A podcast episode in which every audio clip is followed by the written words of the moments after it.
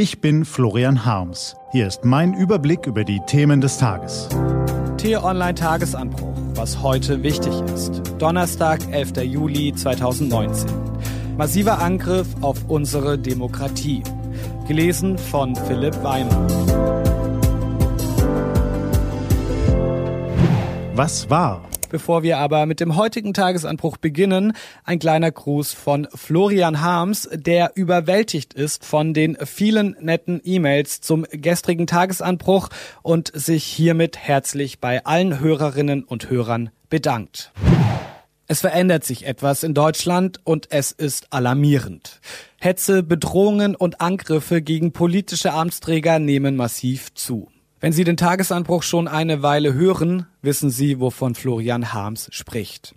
Aber sogar er ist erschrocken, als er gestern im Schloss Bellevue in Berlin saß und den 14 Bürgermeistern und Gemeindevertretern zuhörte, die Bundespräsident Steinmeier eingeladen hatte. Was diese Frauen und Männer, die sich haupt- oder ehrenamtlich für das Gemeinwohl engagieren, zu berichten haben, sollte sich jeder Bundestagsabgeordnete, jeder Polizeipräsident und jedes Mitglied der Bundes- und Landesregierungen anhören. Ich zitiere. Die Aggressivität gegen Angestellte in Rathäusern, Behörden und Jobcentern, gegen Feuerwehrleute und Politessen hat in den vergangenen Jahren massiv zugenommen. Mehr als 20 Prozent der Bürgermeister in Deutschland haben bereits Hass-E-Mails erhalten. Eine von ihnen berichtet, wie sie bespuckt wurde. Zitat, man nennt mich die Fotze vom Rathaus. Ein anderer zitiert aus Drohbriefen, die seine Familie erhalten hat, ihre Unzuchtgeburten gehören einfach nur weggesperrt und kastriert. Vielerorts wird jedes politische Thema auf aggressive Weise in Bezug zur Flüchtlingskrise gesetzt, selbst dann, wenn es damit gar nichts zu tun hat, wie beispielsweise die Grundsteuer. Ein Bürgermeister, der sich um die Unterbringung von Migranten kümmerte, fand eines Tages in seinem Garten einen Galgen vor. Daran aufgeknüpft Bilder von sich und seinen Kindern. Er gab sein Amt auf. Schon in jeder zwölften Gemeinde sind Amtsträger Opfer tätlicher Angriffe geworden. Im vergangenen Jahr wurden 1200 politisch motivierte Straftaten gegen kommunale Amtsträger registriert. Rechtsextreme verfolgen die Strategie, Behördenvertreter systematisch einzuschüchtern. Neonazis führen Todeslisten mit den Namen politischer Gegner. Und was tun die Strafverfolgungsbehörden dagegen? Kaum etwas. Die meisten Verfahren aufgrund von Anzeigen gegen Hasskommentare, Beleidigungen und Bedrohungen werden eingestellt. Recht und Gesetz werden nicht durchgesetzt. Passiert ist nichts, berichtet eine Bürgermeisterin, die Drohungen anzeigte. Die Leute laufen heute noch unbehelligt bei uns rum. Ähnliche Erfahrungen hat ein anderer Bürgermeister gemacht, der angegriffen wurde. Nach der Attacke untersuchten die Ermittler 8000 einschlägige Postings in sozialen Medien. 90 wurden als strafwürdig bewertet, 6 wurden angezeigt, 0 ist da rausgekommen.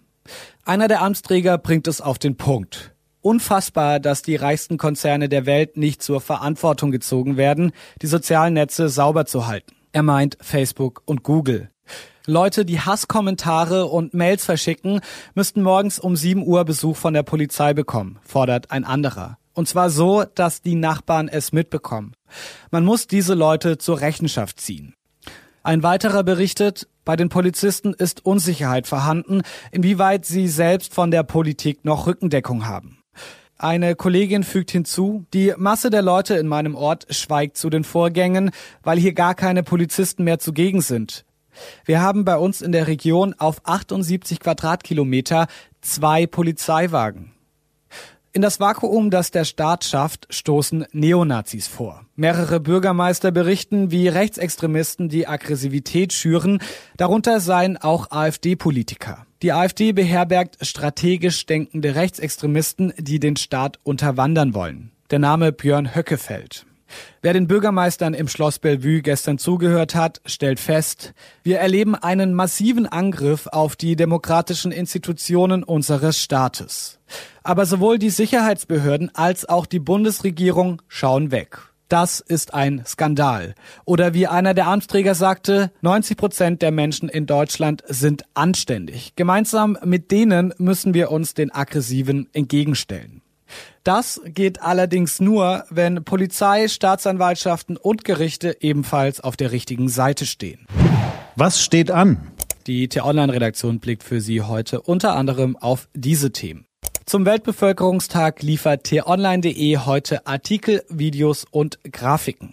Die Gorch Fock wird aus dem Wasser gehoben und der französische Senat stimmt heute über die nationale Digitalsteuer ab. Diese und andere Nachrichten, Analysen, Interviews und Kolumnen gibt's den ganzen Tag auf t-online.de.